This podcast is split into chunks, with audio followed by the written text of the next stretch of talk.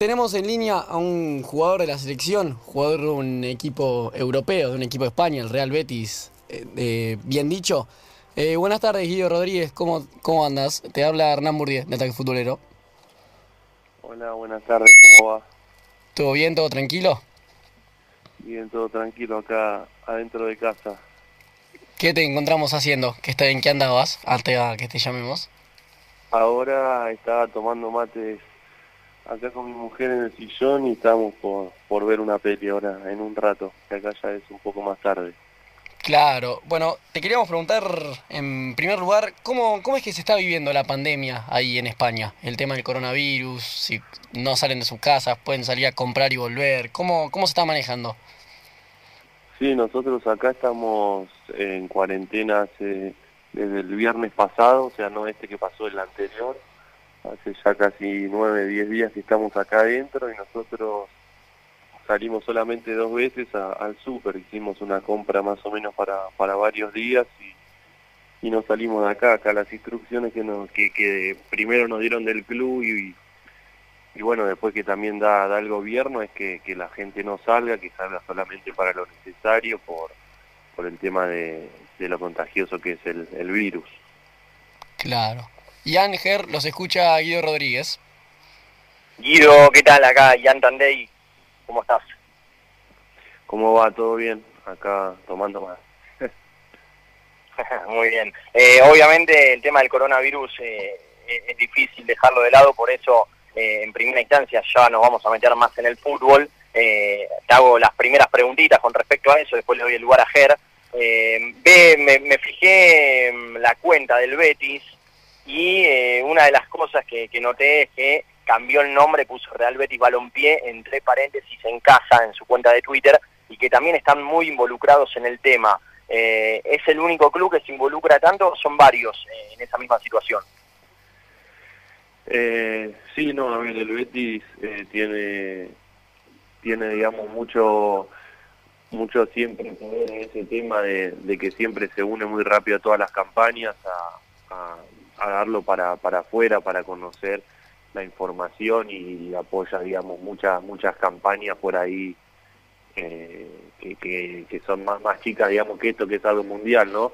Pero bueno, en este en este sentido también el Betis y creo que, que toda la liga eh, se unió y, y, nada, están haciendo muchas muchas cosas como para para recaudar fondos, para, para ayudar de alguna manera, para concientizar. Ahora están haciendo una liga, yo la verdad no tengo idea porque no juego a la Play, pero están sí, haciendo sí, lo vi, lo vi. una liga también que, que juega un equipo de de cada un, un, jugador de cada equipo y lo representa ahí, lo suben a, a Instagram para para que la gente por ahí también se entretenga y se pueda vivir el fútbol de bueno, de alguna manera, por así decir si no pifio con el dato, eh, recién se jugaron los cuartos de final, Eibar, eh, Betis ganó el Eibar 3 a 2 que pasó a semifinales, eh, agregando un poquito a esto que, que, nos comenta Guido.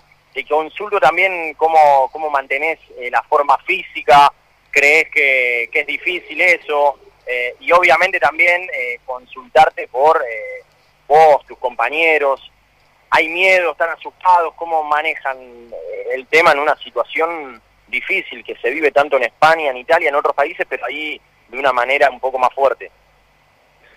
Sí, no, el tema de, lo físico, nosotros fuimos eh, el, el, último viernes, digamos que fuimos al club, que no entrenamos, fuimos más que nada para que el doctor no, nos hable y nos explique cómo venía el tema. Y bueno, y desde ahí que, que nos mandaron un, un plan para, para entrenar acá cada uno en su casa con con más o menos los materiales que tenían cada uno, ahora nos van a hacer llegar eh, cosas del club como una bici fija o alguna otra cosa más y, y nada, lo vamos manejando de esa manera con, con los profes que nos van mandando cosas, que, que lo vamos hablando, digamos, vía WhatsApp eh, y más, más que nada es un poco cada uno de, mantenerse en el estado que, que mejor pueda físicamente, después es difícil a veces dentro de casa, acá en realidad no se puede ni salir, digamos, a, o sea, lo, lo, lo que dice el gobierno es que no puede ni salir a, a la vereda a correr, digamos, que te tenés que quedar adentro de, de tu propiedad. Después, eh, no me acuerdo cuál era la otra. No, te preguntaba, eh, ¿hay miedo, están asustados? ¿Cómo, cómo, lo viven, no? Ah, Vos, eh, tu familia, tus compañeros. Sí, no, a ver, nosotros, yo creo que como, como en, muchos lugares al principio no se tenía tanta conciencia, hace por ahí unos meses y, y todo empieza en, el modo de broma, cuando uno tose, cuando uno tiene un poco de mocos y nada, y después las cosas se van poniendo cada vez más serias. Ahora me parece que, que lo que está pasando allá en Argentina, que ya hicieron el tema de, la cuarentena, que me parece que está bien, eh, por, por el ejemplo que hay de Italia, de acá España, que, que también se puso la cosa más grave por no hacer las cosas antes. Pero bueno, fueron los primeros países que, que tuvieron de contagio y entonces también es difícil, digamos, saber que, que iba a ser esto tan fuerte.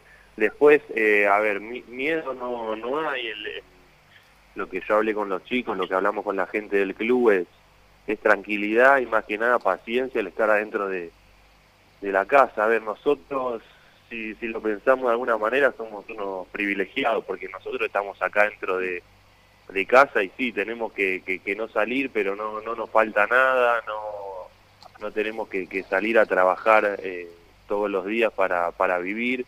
Yo creo que, que la gente que peor la está pasando es esa, la que por ahí vive un poco más al día o la que lamentablemente eh, tiene algún familiar que, que, le agarró el virus y está internado o algo por el estilo, pero después nosotros eh, tenemos que quedarnos acá y me parece que, que, tratar de, apoyar de donde se pueda, pero pero no, no es algo algo para, para estar paranoico ni mucho menos y, y tampoco para, para para que la gente se alarme porque eso es peor, digamos, solamente para tratarlo con respeto y, poder hacer cada uno de donde, donde puede para, para que esto se frene lo antes posible.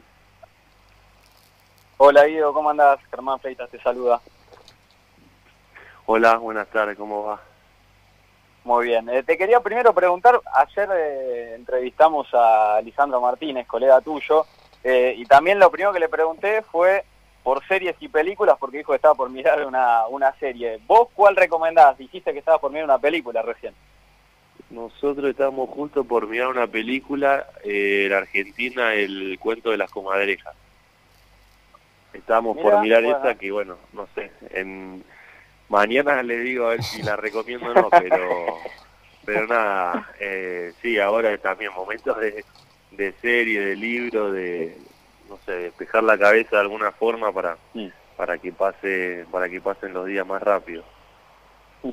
Y ahora ya metiéndonos de lleno en el fútbol, si no recuerdo mal y no hago mal los cálculos, el último partido tuyo fue justo contra el Real Madrid, el, el último fin de semana antes de que se suspenda todo. Sí, el último partido que jugamos fue contra el Real acá en, en nuestra cancha que por suerte ganamos así un paso contra eh, sí, sí, contra un equipo de esa magnitud terminar ganando la verdad que, que muy bien Guido, te hago una, una pregunta relacionando un poco el tema del coronavirus con el fútbol. El tema de que se pospuso la Copa América un año, desde la visión futbolística, ¿no? Siempre hablando. ¿Vos crees que es algo, puede ser algo positivo para la selección dirigida por Lionel de Scaloni para poder llegar con más rodaje, conociéndose más, eh, con el sistema más sólido? ¿O crees que si se jugaba este año em, eh, podrían haber hecho un muy buen papel? Bueno, a ver, yo del lado de, sacando del lado que obviamente que lo principal era la salud y que bueno, fue lo que se tenía que hacer, suspender todo, del lado de, jugador te, te, digo que quería que, que ya, a eso no veía la hora de que, llegue la fecha FIFA para poder ir a Argentina, jugar las eliminatorias y, también estar pensando en la Copa América. Eh, digamos, yo como jugador quería que, llegue ya.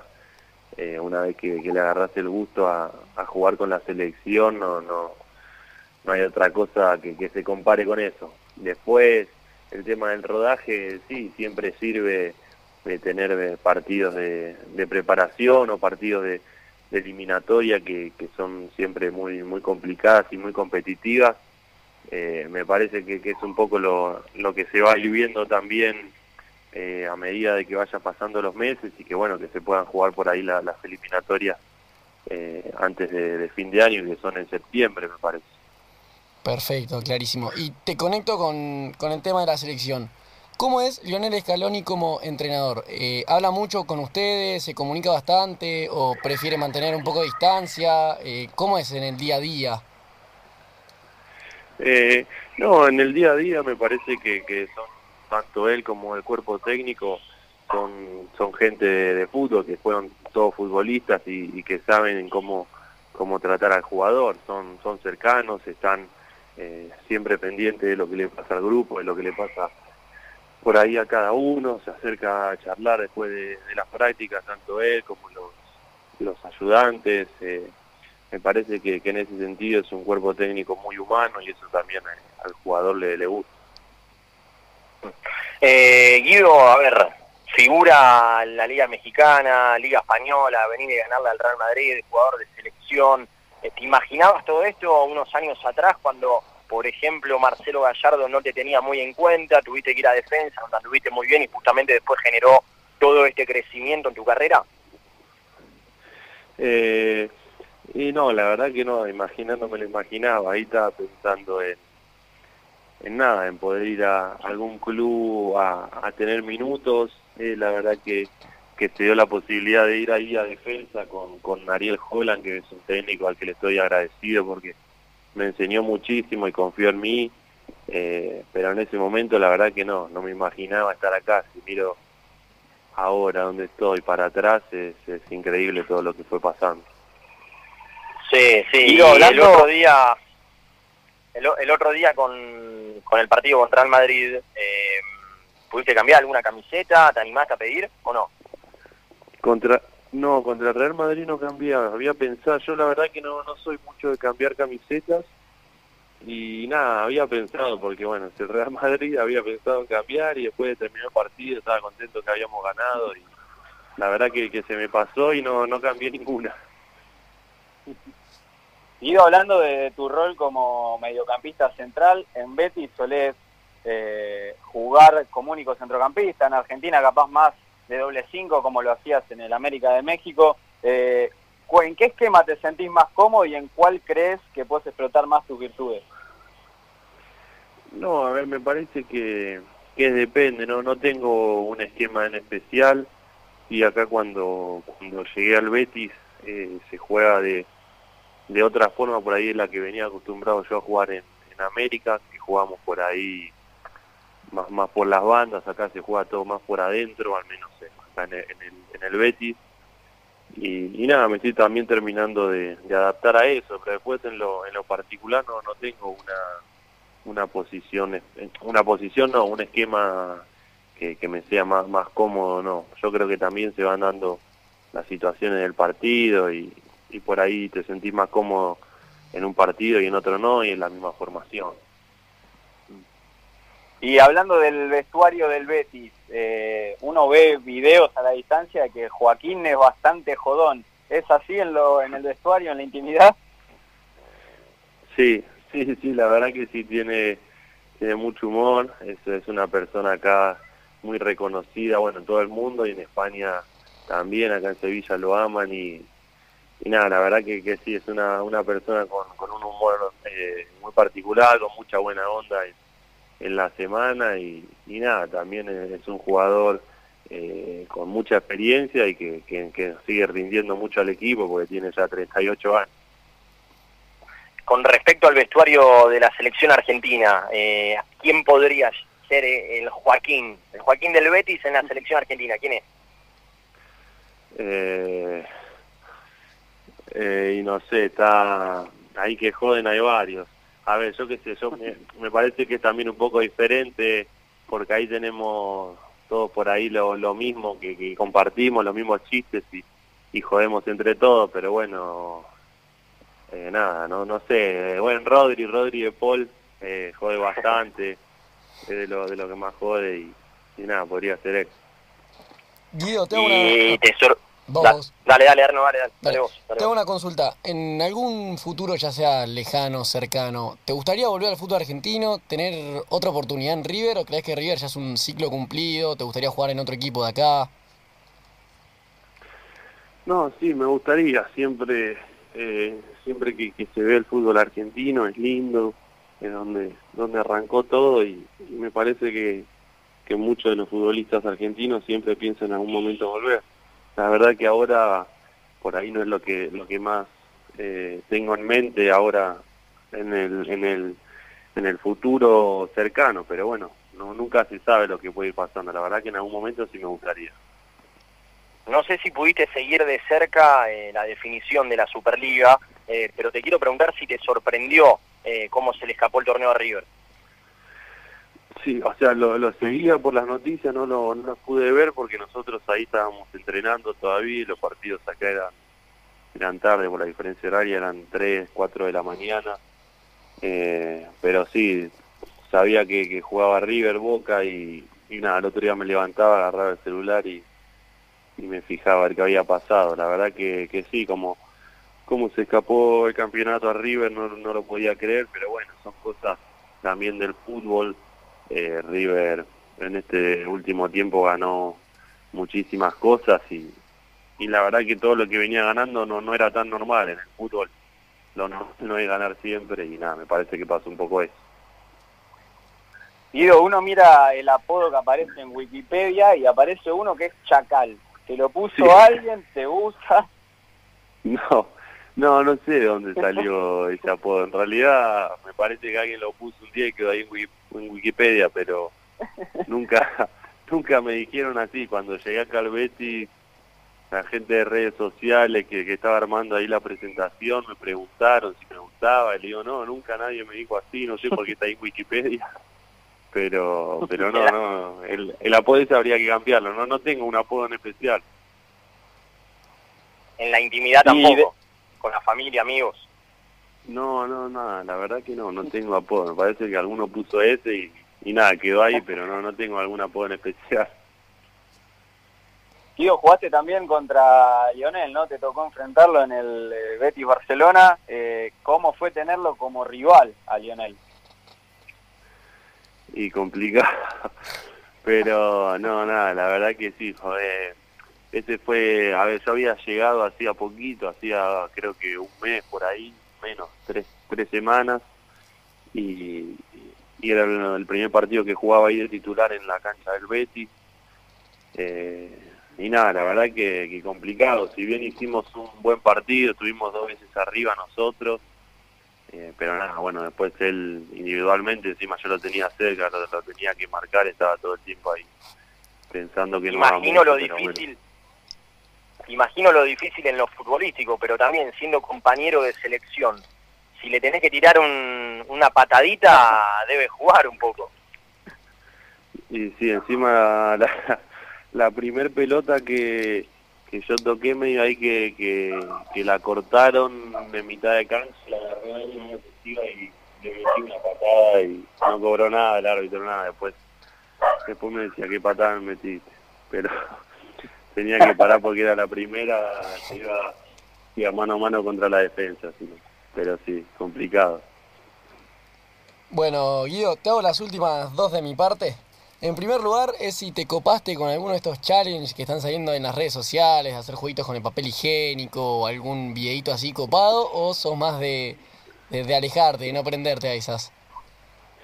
Me, me prendí en la del papel higiénico, que fue una de las primeras, y, y después no, no subí muchas más porque ahora hay challenge de todo, viste, con eso que está toda la gente adentro. Y, y la verdad que subí ese solo. Me, etiquetaron en un par más de fotos de chiquito, no me acuerdo cuál más otro y, y no subí, no subí más nada porque, porque nada, no sé. Si no está tampoco como para dejar un poco también el celular porque si no estando acá ya usamos mucho el celular y estando adentro no, no te despegas de del celular tampoco, sino. Claro, y la última por, por mi parte. Todos los programas hacemos una encuesta para que participe la gente, mande audio, se escriba. Y la encuesta del día de hoy es: ¿cuál fue el gol que más gritaste de tu equipo? O bueno, en este caso, tuyo. Eh, el gol que más grité. Eh, y bueno, pues, no, no, sé, déjame pensar, pero ahora se me viene ya a la cabeza el último de del Real Madrid ahora cuando le hicimos el 2-1. Ese gol lo grité mucho y después, eh, a ver, déjame pensar. como hincha, capaz. Eh, de la selección, si Como- no, ¿eh? como sí, sí, sí, como hincha, como hincha se me viene ahora a la cabeza el de el de Palermo en el Monumental con la selección, el que en el que el día que estaba lloviendo A Perú. que era A la, Perú. la Perú. Perú ese, sí, que patea el, creo que el Pocho Insúa rebota y, Claro. la empuja ahí Palermo. ¿Estabas en la cancha ese Sí, día? No, no, no estaba en la cancha, no, no, de, de mi casa, pero pero sí fue un gol, un gol que sirvió bastante en ese momento. Y Ángel, ¿algo Digo, con las últimas, Guido, también para también agradecerte este tiempo, eh, y quiero consultar qué notás eh, que creciste en todo esto, en todo este tiempo de carrera, desde que arrancaste hasta el día de hoy, tanto como jugador como también como persona, y en correlación a eso, ¿cuál es ese jugador que mirás o al que mirabas antes y capaz alguno que mires del momento en tu puesto? No, eh, en lo que crecí en un montón, digamos, a ver, yo creo que como jugador y como persona soy otro completamente, cuando cuando salí de River era chico y cuando me fui también ahí de- del país era era joven, Eh, me parece que crecí mucho en cuanto también a, a lo físico, a- al despliegue dentro de la cancha, a mí me costaba mucho de chiquito eso, y después en cuanto a, per- a persona también en todo, el, el irte de tu país, eh, estar eh, lejos de tu familia, de tus amigos, te, te hace crecer y te hace también ver, ver muchas cosas diferentes o, valorar, eh, nada, también por ahí cosas que cuando estás ahí en Argentina, que son más cotidianas, no las valoras tanto como cuando estás afuera. Guido, yo también te, te agradezco el tiempo aquí con nosotros en Ataque Futbolero y de paso te hago la última. Estás próximo a cumplir 26 años, pero ¿qué es lo que no te gusta de la vida que tenés como futbolista? ¿Qué es lo que no me gusta de la vida que tengo como futbolista? Eh, a ver, déjame pensar. Para pensar. Sí, sí, la verdad que sí, no te quiero decir cualquier cosa. Pero... No, pero me puedo sumar, perdón, eh, que me meta, eh, Ger, Sí. Guido, eh, capaz, Sí. viste, hay muchos jugadores que el hecho de dar nota, firmar autógrafos, todo eso les hincha un poco las pelotas, ¿no? por así decirlo. ¿Te pasa eso también Eh. o, o- o no? Sí, a- a no, no me molesta tan, no me molesta tanto, sí hay veces que por ahí eh, depende del día de cada uno, viste, yo escucho que a veces dicen de un jugador o de una persona que que no que no quiso firmar y entonces lo, lo tildan de que no sé es una mala persona o de que este, no sé lo tildan mal y por ahí también depende del humor de ese día viste hay hay veces que que vos estás de mejor Claro. humor o estás de peor humor o no sé terminás un entrenamiento y, hay gente que va a ver y ese día te fue bien y estás contento vas y firmás y terminaste el entrenamiento hace dos minutos estás caliente o mismo un partido y no tenés ganas de sacarte una foto firmada. Por ahí me parece que es un poco el estado de humor. Sí, ahora que, que me hacen pensar por ahí lo que no me gusta es cuando cuando estoy con mi hija, porque a mi hija le no, no le gusta que me pidan fotos o, o autógrafos cuando estoy con ella, entonces por ahí no no tanto por mí, sino por ella que, que, que no le gusta y lo sufre un poquito más. Impecable, Guido. Bueno, la verdad que te agradecemos muchísimo por este tiempo. La verdad que fue una, una gran charla futbolera. Así que, bueno, desearte lo mejor y a, a resguardarse hasta que pase este tema de la pandemia para, para volver cada uno a su vida rutinaria, a su vida normal. Te mandamos un abrazo desde todo el equipo de Ataque Futbolero, Guido. Dale, muchas gracias a ustedes y bueno, nada, que ahí en Argentina también se quede toda la gente en su casa para, para que no llegue a expandirse tanto el virus y que, que seamos todos conscientes de eso. Un abrazo grande. Un abrazo grande. Bueno, ahí pasaba Guido Rodríguez, ¿eh? jugador del Real Betis de España, jugador de la selección argentina. Habló de todo, la verdad. Coronavirus, fútbol, cómo lo vive. Pero bueno, mientras, para distender un poquito, vamos a escuchar un poco más de música. Vamos a escuchar ahora Me siento mucho mejor de Charlie García. Ya volvemos.